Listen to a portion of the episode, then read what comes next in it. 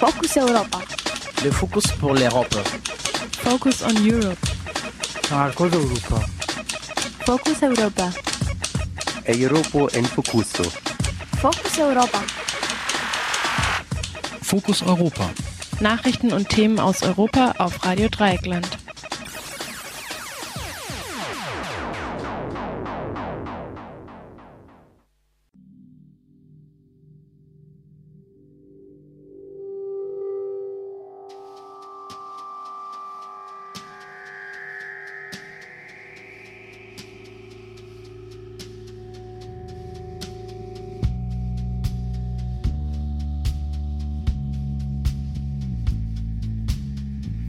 Ihr hört Fokus Europa, das Infomagazin zu europäischen Themen von Radio Dreieckland in Freiburg am 13. Februar 2014. An diesem stürmischen Donnerstagnachmittag begrüßt euch im Studio die Maike. In der kommenden halben Stunde erfahren wir etwas über die relativ neue Tradition der Hausbesetzung in Istanbul.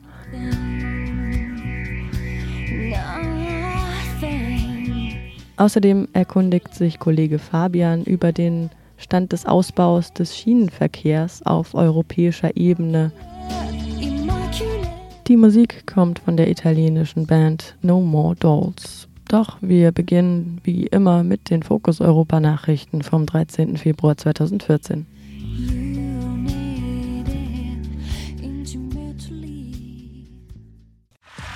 Focus Europa. Nachrichten aus Europa auf Radio Dreieckland. NSA-Untersuchungsbericht ist durch. Asyl an Snowden gescheitert. Der Innenausschuss des Europaparlaments hat gestern Abend mit 33 gegen 7 Stimmen bei 17 Enthaltungen dem Abschlussbericht der Untersuchungsgruppe zu den NSA-Aktivitäten zugestimmt. Konkret heißt das, der Bericht fordert die Suspendierung des SWIFT-Bankdatenabkommens und des Safe Harbor-Abkommens mit den USA. Doch der Vorschlag, dem ehemaligen NSA-Mitarbeiter und Whistleblower Edward Snowden ein Asyl anzubieten, ist gescheitert. Positiv ist die Forderung nach einer raschen Umsetzung des Datenschutzpakets und mehr IT-Unabhängigkeit für die Europäische Union.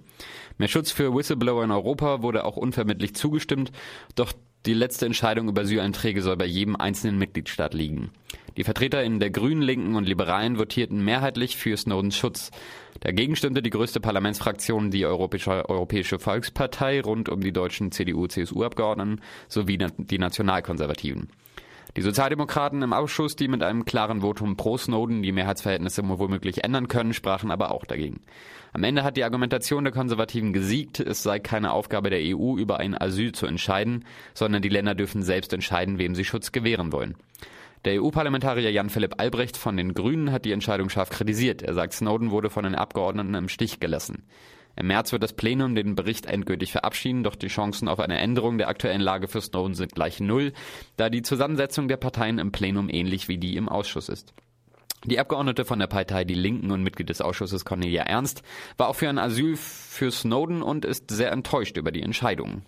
Also zunächst einmal muss man sagen, ist insgesamt der äh, Bericht ein sicherlich positiver, der viele, viele kritische Momente beinhaltet, ähm, insbesondere die gesamte Politik gegenüber äh, Europa, die von den USA betrieben wird. Da gibt es viele Aspekte, denen wir wirklich zugestimmt haben. Der Knackpunkt war tatsächlich ganz klar, sich für ein Asylrecht von Edward Snowden auszusprechen, dem wir ja all diese Dinge zu verdanken haben, die ans Tageslicht gekommen sind. Diesen Antrag haben die Grünen, aber auch wir immer wieder gebracht und auch versucht, dann auch in Verhandlungen durchzusetzen. Das scheiterte an den Konservativen.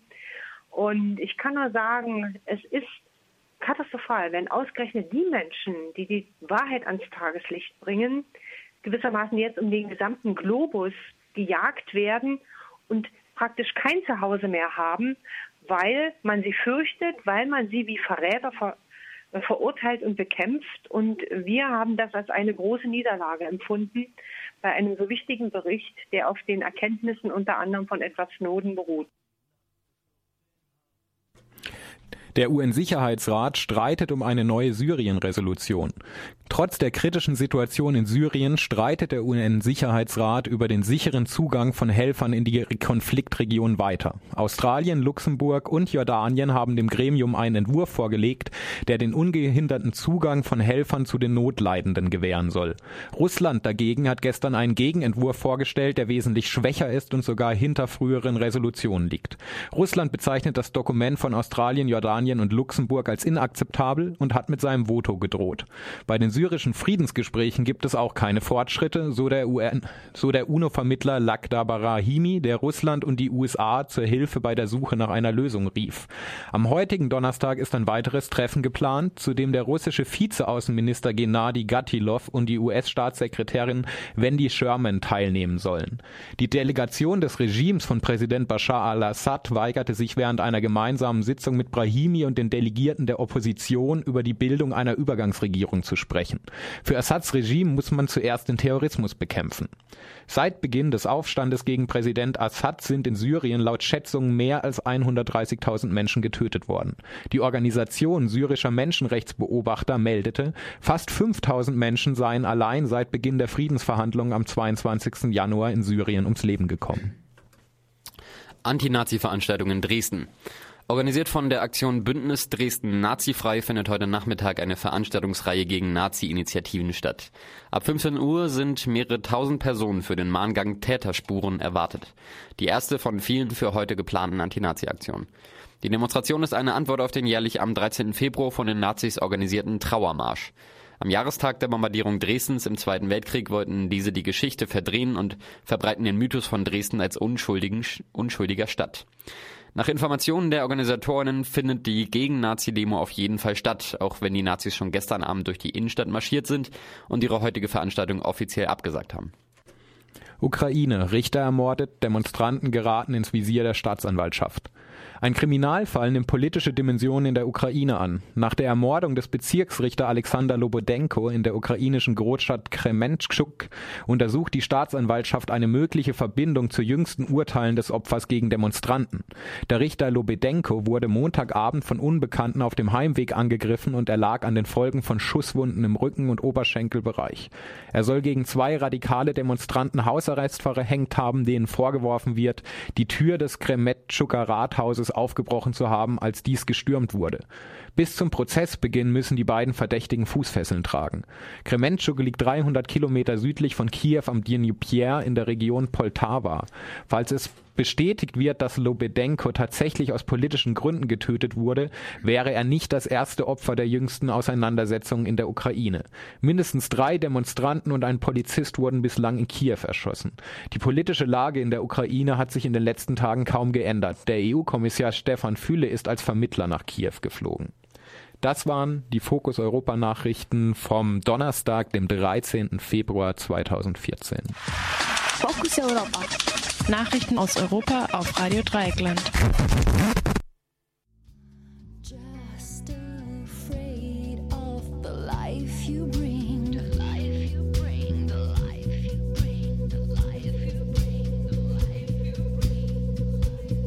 So you throw away, searching for something, and it's. Nothing.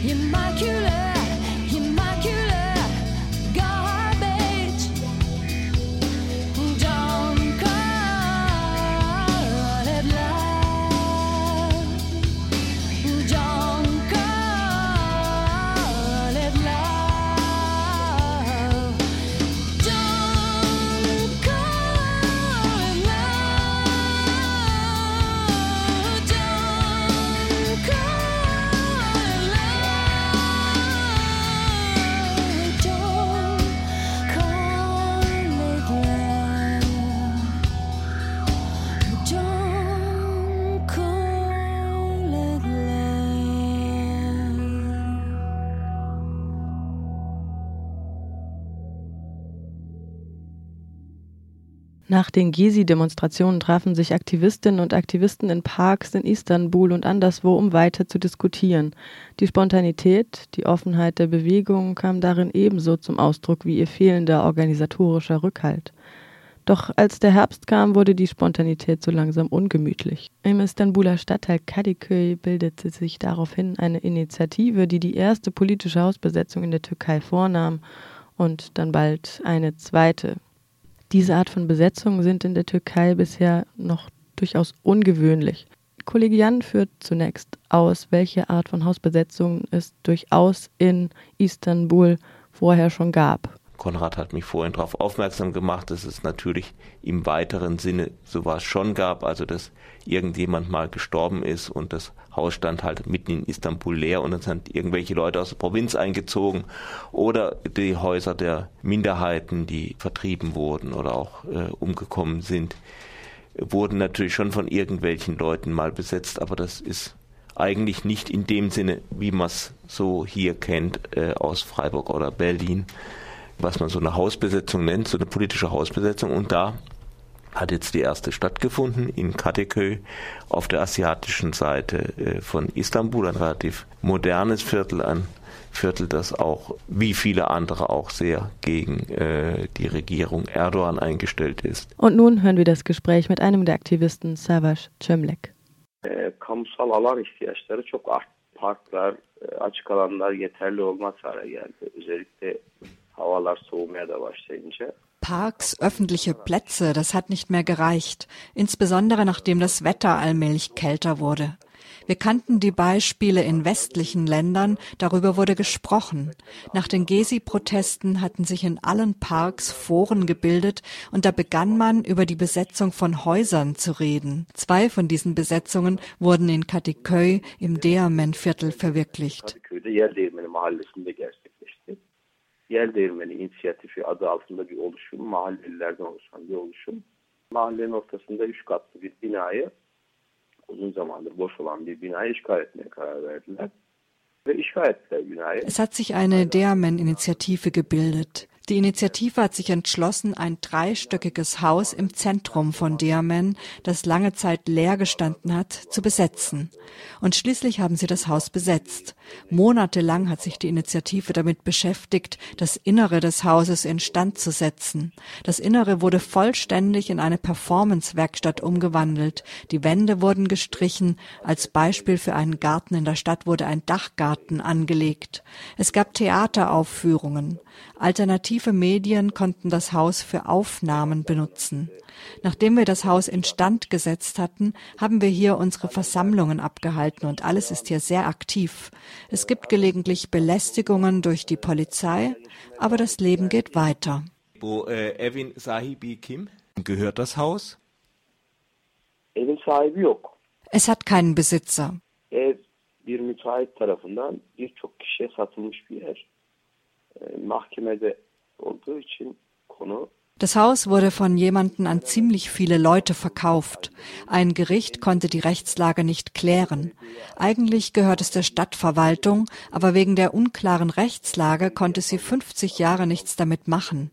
Diese Rechtsunklarheit wurde ausgenutzt. Aber wichtig war die ganze aktive Unterstützung durch das Stadtviertel. Die Polizei wollte das Haus besetzen, aber wegen der Unterstützung durch das Stadtviertel war sie gezwungen, sich wieder zurückzuziehen. Bilde im Kadarıyla bu Türkiye'de bir ilk bu şekilde bir ev işgal etmek. Soviel ich weiß, ist das das erste Haus in der Türkei, das in dieser Weise besetzt wurde. İlk işgal evimiz, evet ilk. İlk örnek bu. Bundan önce başka bir örnek yok. Ja, das war die erste Hausbesetzung. Vorher gab es kein Beispiel. Vor kurzem wurde ein zweites Haus in Kadıköy besetzt. Die zweite Besetzung hat geklappt, aber die dritte dann nicht mehr. Wir haben nun diese beiden besetzten Häuser, aber das lebendigere Haus, in dem mehr los ist, ist unsere erste Besetzung.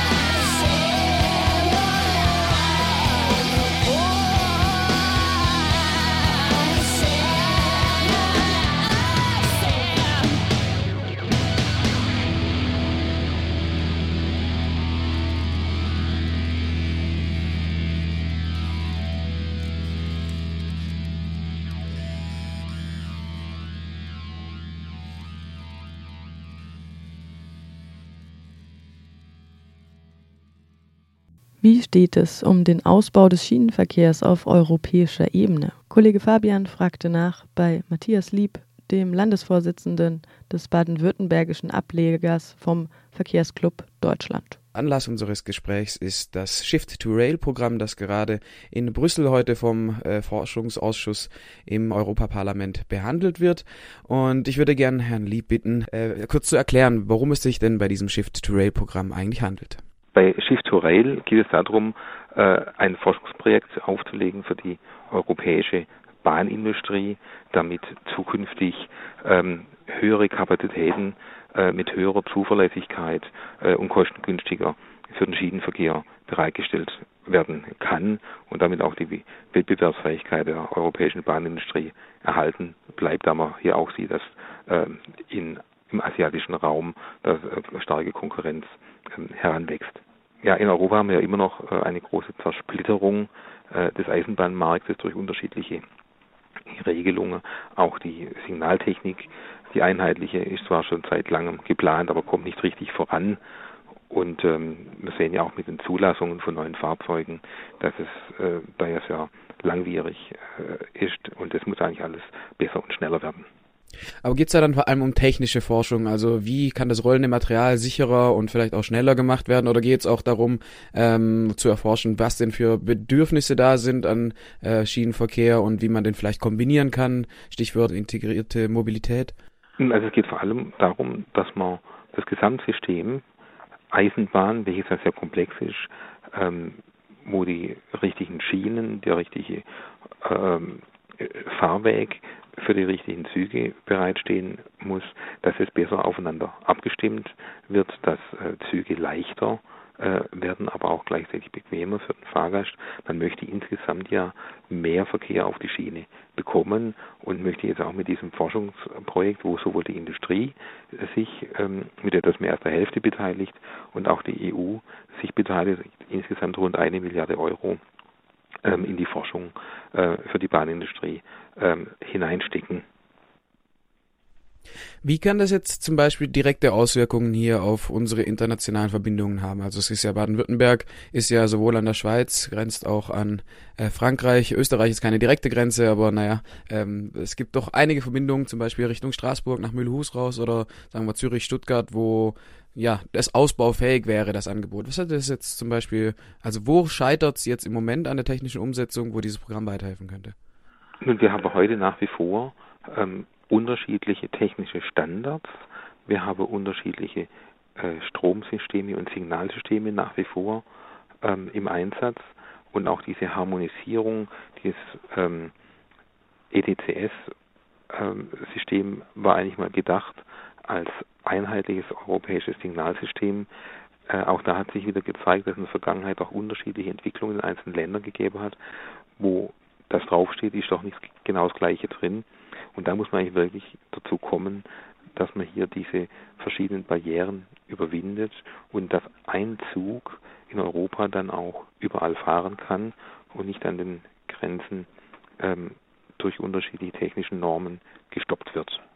Und wenn man mit einem Zug fahren kann, brauche ich nicht mehr äh, so viele unterschiedliche Züge entwickeln. Ich kann größere Stückzahlen auflegen, dann wird es insgesamt auch preiswerter.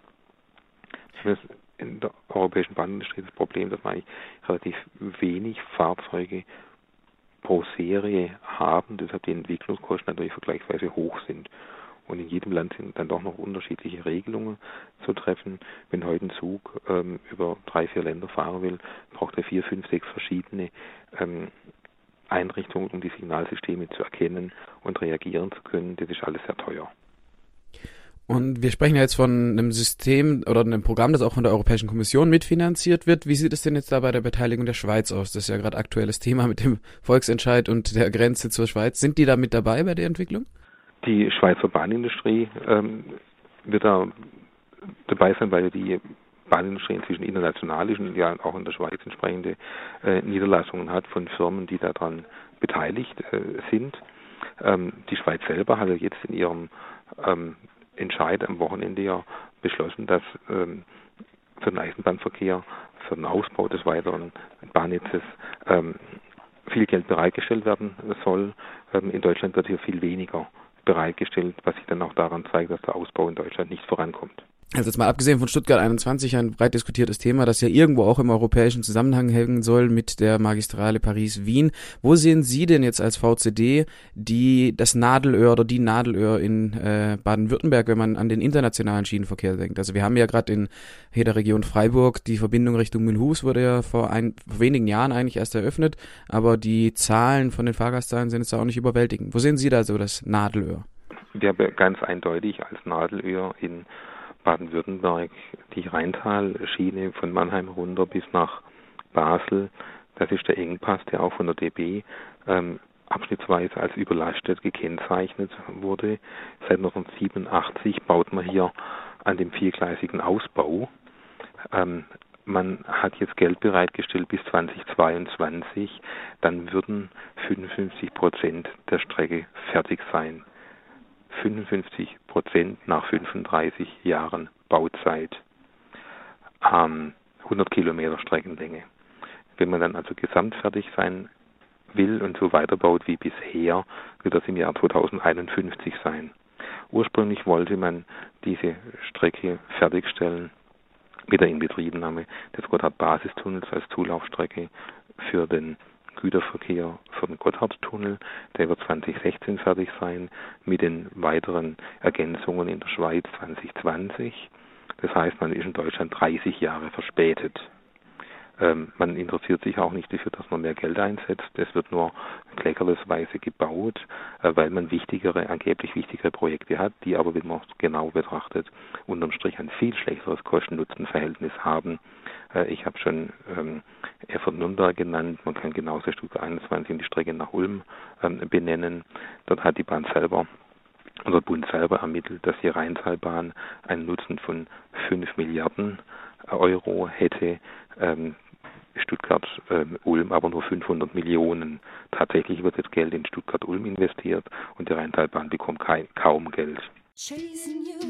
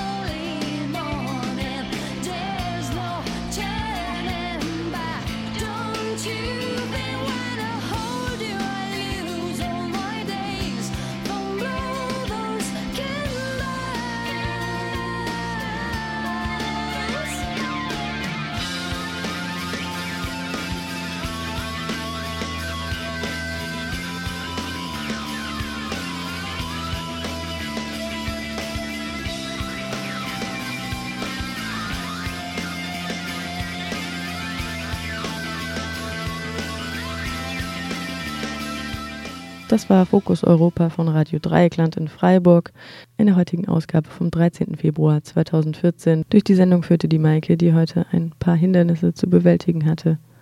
Und die sagt jetzt Tschüss.